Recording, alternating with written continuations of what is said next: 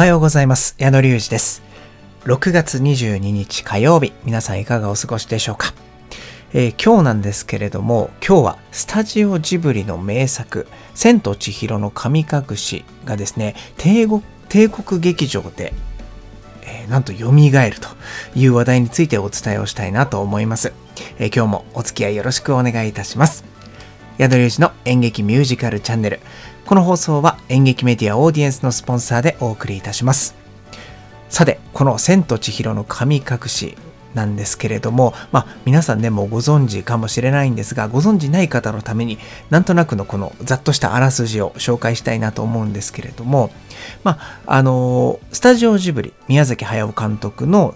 映画作品、こちら上映、まあ、あの、公開されたのが2001年なんですよね。で、えその2001年からまあ20年近く経ったわけなんですけれども、まあ、この物語の主人公は、えー千尋という、えー女の子なんですよね。で、その女の子が引っ越しの当日にですね、なんと、えー道に迷って、こうくぐったトンネルの中で、なんとこう神々が暮らす世界に行ってしまうというお話なんですけれども、そこでね、神々に出すはずの食事を、なんとね、お父さんとお母さんが食べちゃうんですよね。でもまあお腹が空いてて店へ出されたからもう食べちゃうみたいな感じなんですけど、それでなんと豚に姿を変えられてしまって、その豚に変えられたお父さんとお母さんを元の姿に戻すために、その神々が、えーたくさんいる世界で、まあ、湯婆婆というね、あの、お湯、まあ、お風呂屋さんを経営する、えー湯婆婆という登場人物のもとで働いて、そこでこう、お父さんお母さんのために働いていく、まあ、あの、孤軍奮闘するというような物語なんですけれども、まあね、その中でも本当に大変な任務を任せられたりとか、えー大人の自分から見ても絶対こんなことやりたくないよとか思うことをこの千尋はねどんどんやっていくんですよね。でその姿になんかこう一生懸命な姿に心をこう動かされるというか、えーそういう作品なんですけれども、まあ、そんな中で成長していく女の子の、まあ、成長物語でもあるし、えーそこも見ものなんですけれどもそれ以外の世界観とかねなんか不思議な登場人物だったりとか、えーその神々がいる世界の不思議な感じ透明感のあるねなんかこう不思議な空間なんですよ、えーそういうところも見どころの映画でした。そう。で、まあ、あのもう一つねこの作品の主題歌にもなっていたのが木村由美さん。の、えいつも何度でもという主題歌があるんですけれども、絶対聞いたらね、皆さん覚えている、え聞いたことあるというような曲だと思うんですけれども、木村由美さん、こう、縦ごとのようなね、あの、楽器を弾きながら弾き語りをされるんですけれども、本当に一度聞いたら離れないような、あの、美しい歌声なんですけれども、まあ、この歌詞の中にもね、まあ、えーいつも何度でも夢を描こうみたいな歌詞があるんですけれどもやっぱりこの千尋にとってこの不思議なね数日間の日々なんですけれどもその中で成長して、えーそしてこれからその世界から抜けて大人になっても例えばあの記憶がねこの数日間のことを忘れてしまってもきっと心の中のどこかで残っているようなものそしてそういったものを抱えて、えー大人になってもこう何回でもどんな境遇でも夢をねあの描いていこうというようなメッセージも込められているということなんですけれども、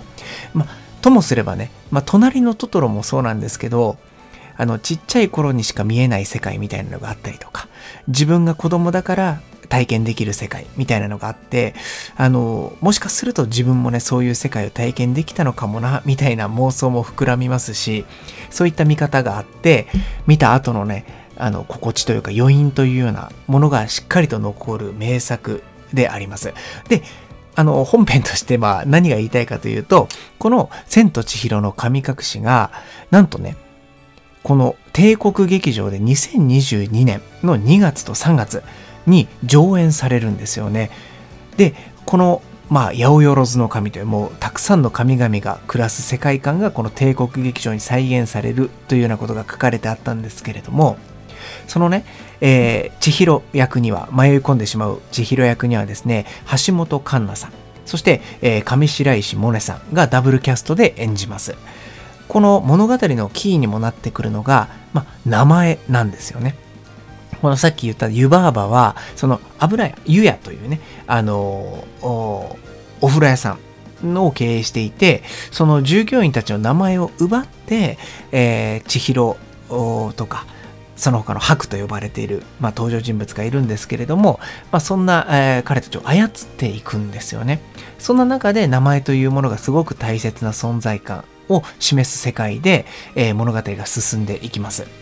で、そのさっき言った白は名前をね、思い出せないがために、この湯婆婆のもとに、えー、こう拘束されるというか、えー、使い走りみたいなことをさせられてですね、離れられないんですよね。で、そういう名前という強大なあものを取られてしまっている中で物語が動いていくんですけれどもこの作品をやるにあたって、えー、宮崎駿監督がですね言葉は意志であり自分であり力であるというふうにおっしゃってたそうなんですよね。なので言葉をこの作品のテーマの一つとして挙げていたということなんですが、ま、作品自体は20年前に公開された作品です。